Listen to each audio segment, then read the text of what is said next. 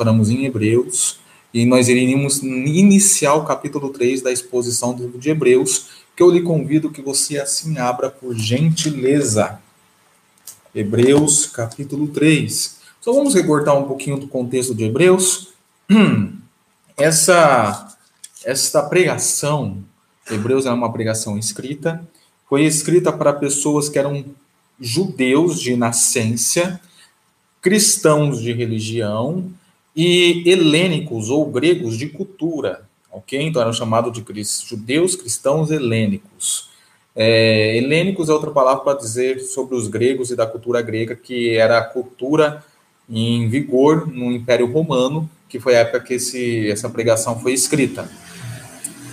E esses judeus cristãos, por estarem sendo perseguidos pelo imperador Nero, lá no ano 64, 65, mais ou menos, eles estavam abandonando o cristianismo, os cristãos estavam sendo perseguidos por Nero, Nero estava os culpando pelo que tinha acontecido em Roma, para tirar a culpabilidade dele, que era ele que tinha incendiado a cidade de Roma, culpando os cristãos, perseguindo, saqueando, prendendo e até matando. E eles que estavam apavorados com isso, o que eles estavam fazendo? Retornando ao judaísmo, cometendo um pecado que nós chamamos de pecado da apostasia, que é o abandono de Cristo para voltar ao que eles confessavam antes. E aí o autor de Hebreus, ele elabora essa pregação não para lidar com uma falsa doutrina, com uma heresia, como a maioria das epístolas no Novo Testamento, ou até dos evangelhos, mas é uma questão de prática que estava precisando ser corrigida. Então ele escreve, provavelmente em especial para aqueles que estavam na cidade de Roma, embora essa pregação estava rodando em todo o império posteriormente. E ele escreve para mostrar a superioridade, a mais excelência de Cristo. Essas são as palavras-chave do livro de Hebreus: superioridade, mais excelência de Cristo, em relação a todo o sistema do Antigo Testamento, que até então nós conhecíamos. O Antigo Testamento só apontava para Cristo e a nova aliança. Quando Cristo e a nova aliança se manifestam, não há mais necessidade de todo aquela, aquele ritualismo do Antigo Testamento como até então. E, primeiramente, ele faz isso já mostrando a superioridade de Cristo, logo nos três primeiros versículos, e depois mostrando a superioridade de Cristo em relação aos anjos, que é no capítulo 1 e o capítulo 2. E agora, no capítulo 3, ele falará da superioridade de Cristo em relação a Moisés. Nós ainda estamos na primeira parte do livro de Hebreus, onde nós vemos a superioridade de Cristo em relação a anjos e aos profetas no Antigo Testamento. E na última mensagem, nós entendemos que, que foi do nós entendemos que todos são de Deus. Mas esse todos é um todos específico. E quem são esse todos? O quem é esse todos, melhor dizendo? Jesus, aquele que santifica, aquele que purifica, o Deus Filho, e aqueles que são purificados, santificados por ele, isto é, os filhos de Deus, os irmãos de Cristo, os salvos e redimidos em Cristo Jesus, que é você e eu. Então, a partir desta, desse entendimento do texto, nós afirmamos que o estar conectado com Deus e a conexão em Deus é uma bênção espiritual reservada a alguns, conforme nos expõe a doutrina e da propiciação, que são doutrinas que estavam inerentes no texto pregado por, última vez por mim na igreja. Ok? E hoje nós entramos aqui em Hebreus capítulo 3, onde nós exporemos os versículos 1 ao versículo 6. Mas antes, eu gostaria de dar uma palavra de oração com vocês. Oremos. Senhor, que nesta noite, seja eu aqui nessa sexta-feira, ou seja meus irmãos que me acompanham no domingo à noite, ou qualquer outro dia que possam, possam estar acompanhando, que nós venhamos aprender, enfitar os nossos olhos em Cristo Jesus e saber quais são os seus distintivos enquanto filho. e que possamos ser motivados a buscar uma meditação bíblica e cristocêntrica e nos aplicarmos em uma meditação contemplativa e cristocêntrica, como uma disciplina espiritual semelhante à oração e à leitura da palavra. Em nome de Jesus, nos guie com o seu Santo Espírito para assim entendermos, sentirmos e fazermos. Em nome de Jesus. Amém. O Salmo 121, versículo 1 e 2, que inclusive foi lido e orado no decorrer do culto, ele diz assim logo no início: Elevo meus olhos ao monte. De onde me virá o socorro? Socorro? Meu socorro vem do Senhor, que criou os céus e a terra. Porque o salmista, ele desenvolve aquela poesia com estas palavras? Porque para o imaginário religioso do judeu, Deus morava no monte, no Monte Sião. Então, quando eles falam que eles olham para o monte e de lá virá o seu socorro do Senhor, é porque lá no monte eles olham e vê Deus, a morada de Deus, a habitação de Deus naquele local. E assim é criado para eles uma esperança nesse Senhor, no Yahweh, o Deus de Israel, que trazia contemplação e trazia tranquilidade, conforto, ministração e refúgio à alma deles. A partir do Novo Testamento, nós entendemos que o Monte Sião realmente é o céu onde Deus está, é uma figura de linguagem para referir ao céu. Mas o nosso olhar de expectativa e de esperança não é mais em um monte, mas é em uma pessoa que é a pessoa de Cristo Jesus, a revelação máxima do Deus Pai a nós. Não é o Monte Sião que é mais a revelação máxima, é Cristo. É por isso que o autor de Hebreus fala lá no capítulo 12, versículo 2, a seguinte maneira, a ordem que ele dá para nós: tendo os olhos fitos ou melhor dizendo, a maneira que nós podemos correr a corrida que nos é proposta é tendo os olhos fitos em Jesus. E aí, aqui no capítulo 3, versículo 1, ele dá isso como palavra de ordem. Veja, portanto, santos irmãos, e são santos irmãos, porque conforme nós vimos no versículo 11 do capítulo 2, estes foram santificados por Cristo participantes do chamado celestial. E esta expressão, participante do chamado celestial, é a primeira vez que é introduzida aqui no texto. Isto é, participantes dessa salvação que Cristo dispensou sobre vocês, que Deus os chamou e os levou agora a participarem. Lá em Romanos, capítulo 8, aqueles que foram predestinados foram chamados, chamados justificados, e os justificados glorificados, enfim. Aí vem a ordem. Fixem e a palavra aqui fixar tem o sentido de observação ou de contemplação os seus pensamentos, aquilo que passa na sua mente, aquilo que você reflete, aquilo que você articula, aquilo que você produz aqui na sua cachola. Em Jesus. Ou como Paulo fala em 2 Coríntios 10, cativar os nossos pensamentos em Cristo.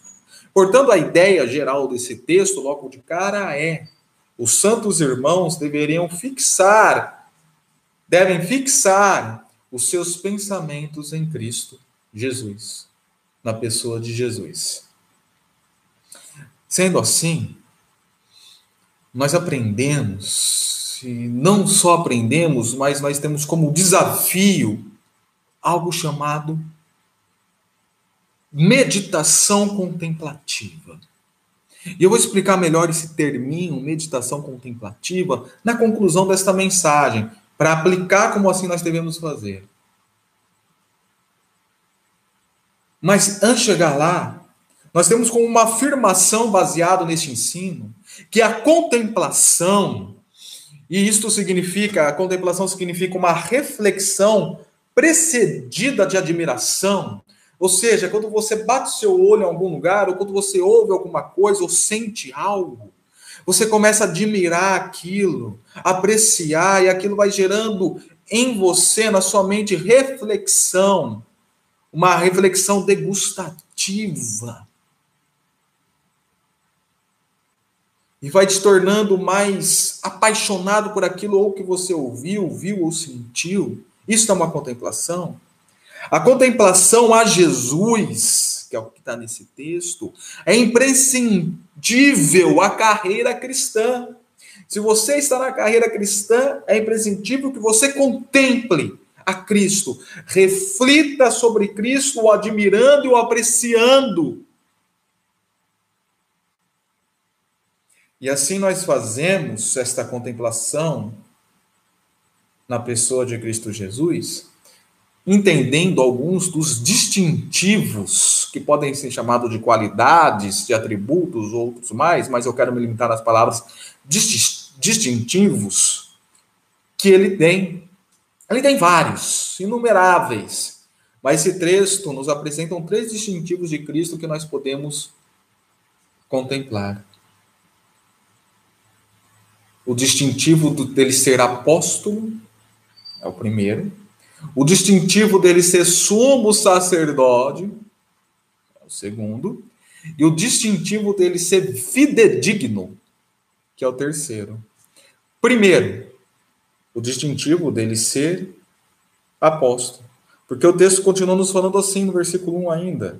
Fixe os seus pensamentos em Jesus, apóstolo. A palavra apóstolo, ela tem um sentido daquele que era enviado.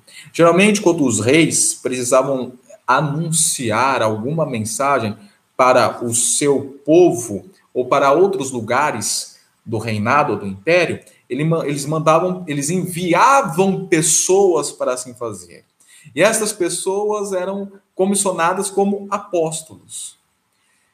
Jesus, ele foi enviado pelo Senhor, por Deus. Nós temos várias citações assim no, no decorrer da Bíblia, especialmente no Evangelho de João.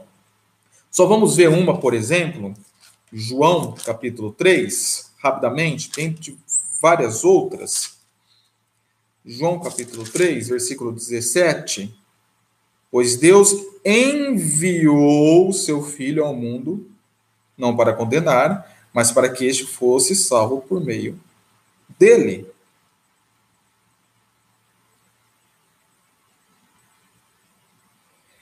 E a, o próprio versículo 16, né? Porque Deus amou o mundo que deu o seu filho, esse Deus, justamente sentido que enviou o seu filho unigênito para que todo aquele que nele crê não pereça, mas tenha vida eterna. E assim podemos ver várias é, citações. O Deus Pai envia o Deus Filho, baseado num pacto que eles fizeram desde a eternidade. Quem está acompanhando as aulas aí da imersão teológica, como quer, está entendendo sobre o que eu estou falando. Um pacto que eles fizeram entre eles, ele envia seu filho para salvar. Note que interessante. Deus já tem esse distintivo de ser aquele que vem ao nosso favor. Quando o homem peca em Gênesis 3, Deus vem a ele a vir te redimi-lo. E agora, mais uma vez, ele vem na forma de filho, na pessoa de filho, enviando o filho, melhor dizendo, para redimir aqueles que necessitam. Então, sabe quando você está lá angustiado, você está precisando da presença de alguém Alguém está precisando ser mandado a você para te trazer palavras de salvação, conforto e libertação? Geralmente nós enviamos missionários aos campos missionários para levar essa palavra de libertação para as pessoas. Foi isso que Cristo fez. Ele foi enviado por Deus para te trazer a salvação, para te trazer o conforto, para te trazer a libertação. E você tem que parar muitas vezes para pensar sobre isso. Lá no seu momento de dúvidas, de necessidades, de conflitos, você tem que parar para pensar.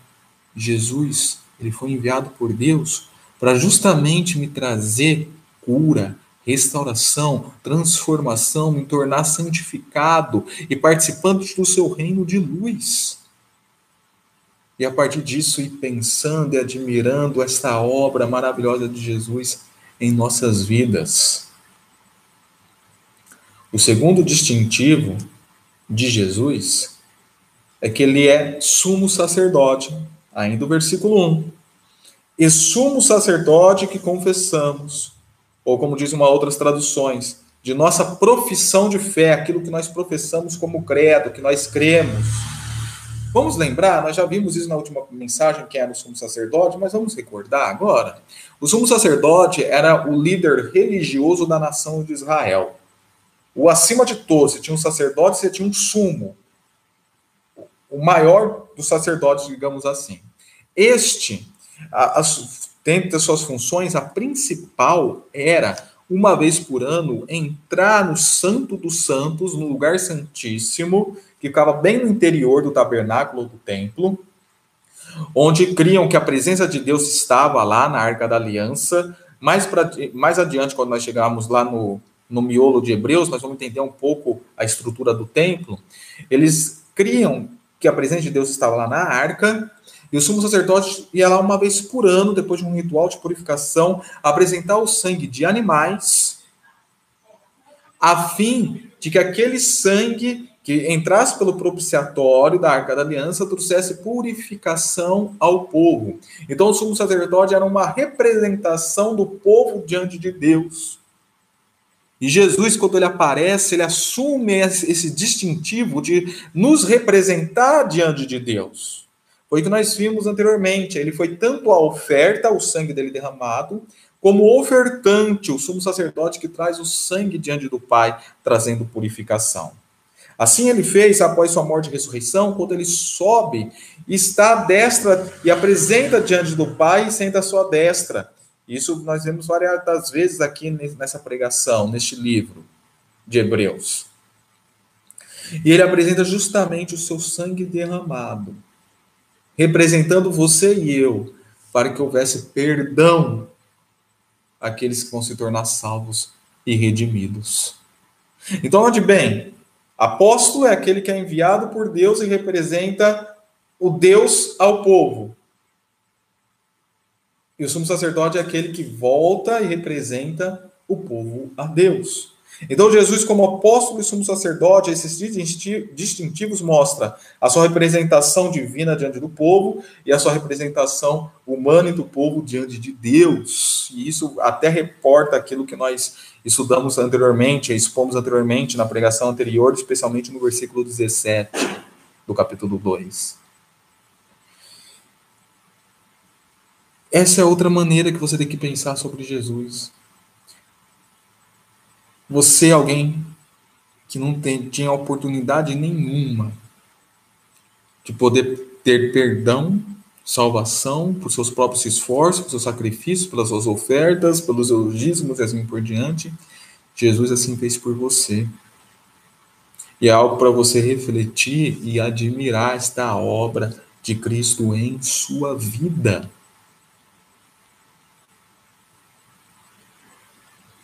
Sabe aquela pessoa, aquele alguém que conquista algo por você que você não conseguia e você cria uma admiração para aquela pessoa?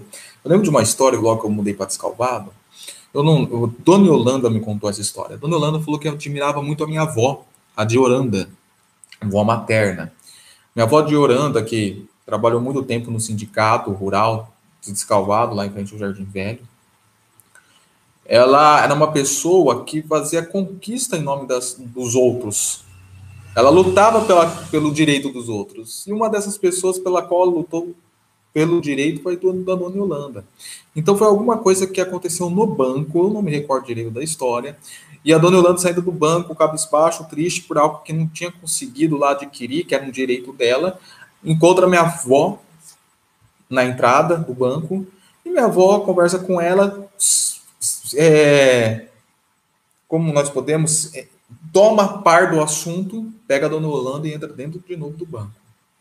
E lá tem todo o procedimento que ela faz, que no final do, do resumindo a história, no final das contas, a dona Holanda consegue aquilo que é direito. E a dona Holanda me contava isso com uma admiração pela minha avó de Oranda, por algo que minha avó de Oranda conquistou para ela. Quando alguém assim faz, nós temos esse olhar de admiração. E assim, muito mais quando alguém faz no caráter da nossa eternidade, que foi que Cristo fez. Ele fez uma conquista por nós, de caráter eterno. E quando nós olhamos para isso, entendemos, eu estou livre da condenação vindoura, eu estou livre de um inferno, eu estou livre de uma vida na eternidade estarrecedora.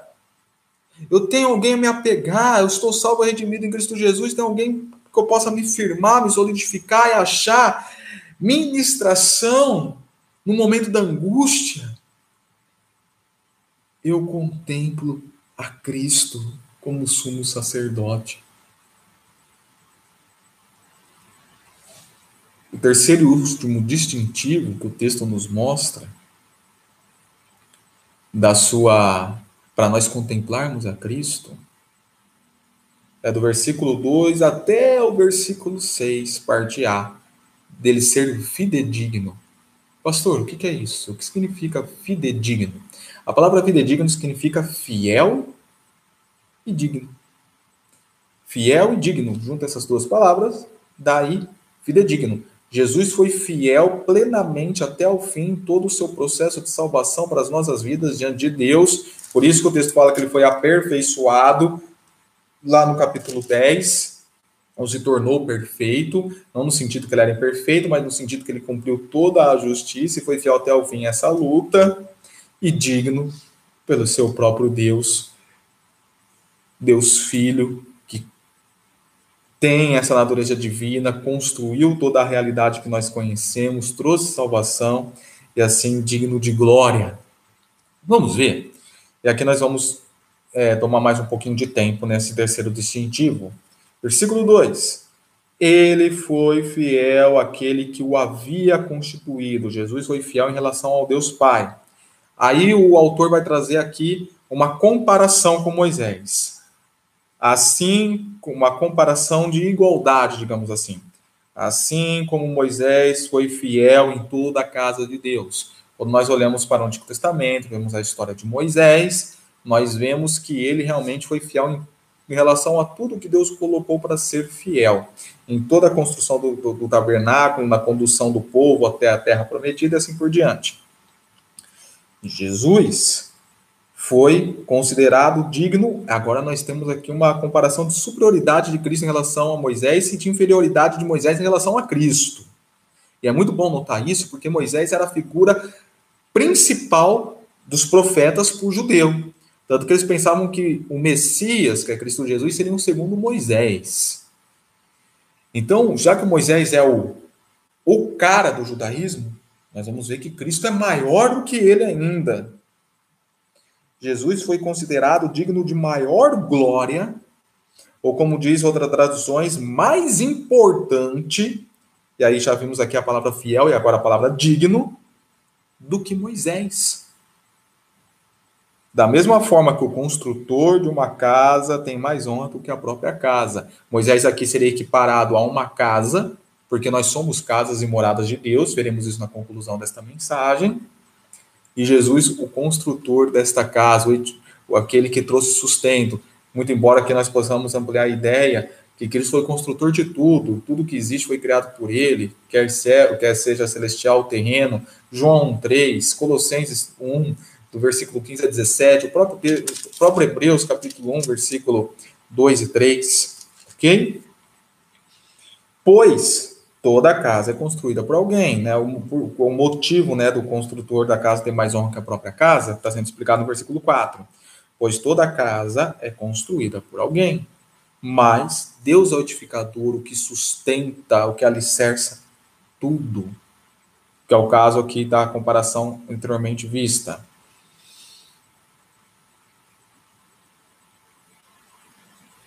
E é interessante notar quando o texto fala que Moisés foi fiel em toda a casa de Deus, isso é uma citação lá de Números 12, 7, se você depois quiser conferir na sua Bíblia. Continua o versículo 5. Moisés. Então, versículo 2 e 3, nós tivemos aí essa comparação de Cristo, maior construtor do que Moisés, fiel e mais fiel ainda em relação a Moisés. E agora nós vamos ver a superioridade de Cristo enquanto filho em relação a Moisés, que era um servo. Então, Moisés, servo, Cristo Filho. Paulo ele expõe isso muito bem em Gálatas, capítulo 3 e 4 para nós. O filho ele tem uma consideração a mais na sua casa do que o servo. Isso é normal. Para pensar, se você tem domésticos na sua casa, funcionários no seu escritório ou coisa semelhante, quem você considera digno de maior honra? Seu filho ou eles? Quem vai herdar tudo que você conquistou? Seus filhos ou ele? Por quem você, quem você escolherá primeiro para poder colocar o seu corpo na frente a fim de livrar de alguma tragédia? Seu filho ou eles? Logicamente que é seu filho. Então o filho tem essa consideração maior diante dos olhos do pai do que os servos. É aqui que nós vamos ver o versículo 5 e versículo 6 parte A. Moisés foi fiel como servo em toda a casa de Deus, que até então, que até então no Antigo Testamento era o tabernáculo, posteriormente o templo. Dando, como foi que ele foi fiel? Vai ser explicado aqui como ele foi fiel, dando testemunho do que haveria de ser dito no futuro. Então, Moisés, ele testemunhou aquilo que viria no futuro, que era o próprio Messias, o próprio Jesus, o próprio Cristo. Vamos ver? Acompanhe comigo alguns textos. Deuteronômios, capítulo 18, versículo 18 e 19. Olha o que diz. Se você quiser pausar aí achar o texto e depois apertar play de novo, ok? Moisés fala assim: Levantarei do meio dos meus irmãos um profeta como você Melhor dizendo, corrigindo, o Senhor me disse, aí Moisés vai passar a palavra que o Senhor falou para eles. Levantarei um profeta semelhante a você. Porém, minhas palavras na sua boca, e eles lhes dirá tudo o que eu lhes ordenar. Se alguém não ouvir as minhas palavras, que o profeta falará em meu nome, eu mesmo lhe pedirei contas. Este profeta era Cristo. Lembrando que Jesus tinha um tríplice ofício, né? Profeta, sacerdote e rei. É algo que nós entenderemos melhor mais para frente no livro de Hebreus. E aí Jesus fala assim lá em João 5, versículo 46 e 47. João 5, versículo 46 e 47. Se vocês crescem em Moisés, creriam em mim, pois ele escreveu a meu respeito. Visto, porém, que não creem no que ele escreveu, como crerão no que eu digo? E aí continua o versículo 6, lá de Hebreus 3. Mas Cristo é fiel, e algumas traduções vão traduzir assim, na qualidade de filho, e a NVI escreve como filho, sobre a casa de Deus. Enquanto Moisés foi fiel, foi servo, fiel naquela casa, do Antigo Testamento, dando testemunho do Filho, Jesus é fiel como filho, não como servo, como filho, sobre toda a casa de Deus. Ou a nova tradução da linguagem de hoje fala, como dirigente da casa de Deus. E aqui nós vemos a vida e dignidade de Jesus, fiel e digno. Mas quem? Que casa é esta? E aqui nós partimos para a conclusão da mensagem. Que casa é esta? No Antigo Testamento era algo visual, espacial. E a partir de então, essa casa é existencial, porque essa casa é você, moradas do Espírito Santo de Deus, somos santuários de Deus. A fidelidade de Cristo em relação ao Pai, a fidedignidade de Cristo em relação ao Pai, é estar sobre nós e dirigindo a nós como casa de Deus. Veja muito bem, querido, se sua vida está confusa, se sua vida está desnorteada, você tem alguém para te dirigir, para te ministrar, para te consolar, orientar, que é a pessoa de Cristo Jesus. Olha o que diz. E esta casa somos nós. Parte B do versículo 6. Vamos ver dois textos rapidamente. Efésios capítulo 2, versículo 19 a versículo 22.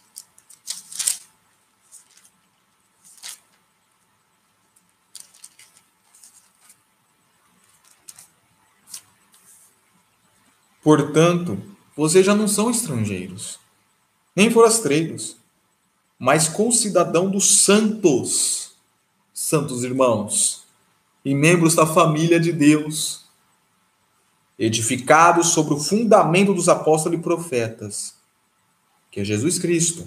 Tendo Jesus Cristo como pedra angular, no qual todo edifício, e aí é você e eu somos esse edifício, é ajustado e cresce nesse alicerce que é Cristo, para tornar-se um santuário santo no Senhor.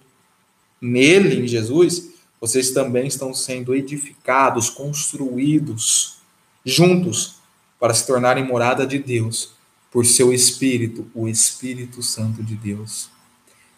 1 Pedro, capítulo 2, versículo 5.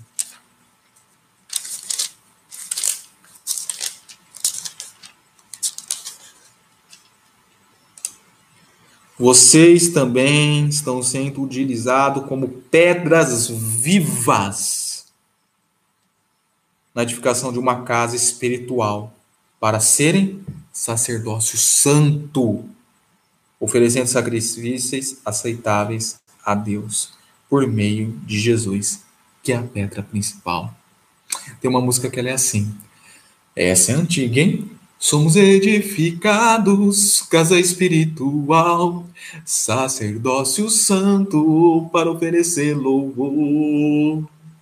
Somos edificados, casa espiritual, sacerdócio santo para oferecer louvor, como sacrifício agradável a Deus, por meio de Jesus, a pedra principal eleita e preciosa a igreja que crê. Querido, você está em Cristo, Cristo está sobre você, te dirigindo nessa fidedignidade dele em relação a Deus. Ele veio como representante de Deus para a sua vida e agora te levou, se tornou representante seu diante de Deus e trouxe sobre a sua vida nessa fidelidade ao Senhor, a oportunidade de ser casa do Senhor. Tem algo mais profundo do que isso para você refletir, se apaixonar na pessoa de Jesus Cristo. Mas aqui o autor de Hebreus, para encerrar o texto, coloca um condicional. Se é que nos apegamos firmemente à confiança e à esperança da qual nos gloriamos. Se é que nós nos apegamos a isso. Muitas pessoas, elas não têm esse consolo, mesmo ditas cristãs, não têm esse, essa tranquilidade, esta paz, não tem esse crescimento e edificação espiritual, não tem essa intimidade com Cristo, essa contemplação. Por quê? Veja bem, o autor está escrevendo para os santos irmãos, falando que eles são casas. Porém, se de fato eles são santos irmãos em casa, existe aqui uma condicionalidade para tanto. Estar firmes na confiança e nessa esperança vindoura, do qual nos gloriamos, ou nós nos orgulhamos em olhar, que é Cristo Jesus. Então, se você não está tendo essa administração, essa paz, essa tranquilidade, essa edificação e crescimento, você precisa pensar se de fato você é casa. Se de fato você está firmado, solidificado, enraizado em Cristo Jesus, a pedra principal. Isso é muito sério, irmão, porque nós estamos falando da sua salvação em Cristo Jesus. Ou nós estamos falando do, sua, do seu fortalecimento espiritual que talvez esteja atrofiado. E se você quer crescer, se você quer ser ministrado, edificado, curado em relação àquilo que você possa estar passando, fite seus olhos em Jesus, contemple a Cristo Jesus enquanto representante de Deus a você, de você a Deus, apóstolo e sumo sacerdote, enquanto fidedigno, fiel e digno diante de Deus para trazer a oportunidade de você ser casa do Senhor. E assim faça com uma meditação contemplativa. E aqui eu encerro, conforme eu falei lá na, na introdução, o que seria a meditação contemplativa. E eu quero encerrar com um testemunho pessoal meu. eu já, eu já tenho a prática da meditação há muito tempo e não tem nada a ver com meditação oriental, meditação transcendental, não tem nada a ver.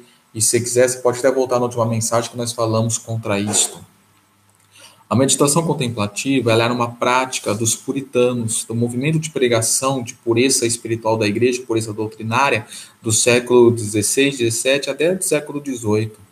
E o pioneiro desse tipo de pregação era um camarada o príncipe do, dos puritanos, ou teólogo dos puritanos, chamado John Owen. A meditação contemplativa é realmente quando você parava, conforme eu já expliquei, para pensar, refletir e admirar a pessoa de Cristo Jesus. E isso lhe conduzia no final para um tempo de oração, quebrantamento e mudança. O ano passado nós entramos nesse negócio de pandemia. Aí logo entramos em quarentena. E isso me trouxe um certo estarrecimento em relação ao futuro da igreja, na minha condição humana, no futuro da economia do país, e me deixando muito acelerado para conseguir me adaptar a este novo novo, me reinventar no ministério para poder transmitir o conteúdo para a Igreja de Cristo. Me trouxe uma esposa grávida vivendo todo esse tempo. Isso mexeu muito com a minha ansiedade, meu coração, minha cabeça. E onde eu achei refúgio? Não foi no yoga, não foi em acupuntura, não foi em remédios ansiolíticos ou semelhantes. E se você, você pratica alguma dessas coisas, nada contra, a partir do momento que você sabe o lugar devido delas, ok? Até mesmo porque o esporte é um lugar que me, me ajuda também a desestressar, mas eu sei qual é o lugar devido dele. Enfim, foi nas madrugadas que quando eu não conseguia dormir, eu pensava em Cristo. Eu refletia sobre textos bíblicos, eu eu refletia sobre a natureza e a paz de Cristo, eu contemplava a Cristo. E aquilo ia ministrando no meu coração, me curando, me tranquilizando e me conduzindo a um momento de sono. E eu entregava aquele momento em oração e dormia nos braços do Senhor. E isso foi uma experiência de várias que eu tive no decorrer da minha carreira cristã. Essa contemplação de Cristo que me trouxe tranquilidade. Outra semelhante é quando eu tinha medo da morte. E esse medo foi, foi se dissipando da minha vida, realmente pensando sobre aquilo que Cristo conquistou em mim e a palavra de esperança que nós temos, que Paulo transmite em 1 Coríntios 13, conquistada por Cristo. Então, queridos, se você precisa de cura interior, cura existencial, se você necessita de resolução de conflitos na sua vida, contemple a face de Cristo Contemple a Jesus, reflita nele, admira a pessoa dele e ore. E aqui nós temos alguns distintivos dele que você pode assim fazer, conforme nós já vimos no decorrer dessa pregação, em nome de Jesus. Em nome de Jesus. Amém? E que a graça salvadora do nosso Senhor Jesus Cristo, o amor de Deus o Pai e que a comunhão e a consolação do Espírito Santo de Deus esteja sobre você, sobre mim, sobre nós e sobre toda a igreja do Senhor espalhada pela face da terra, desde agora como para todo sempre, em nome de Jesus. Amém. E amém.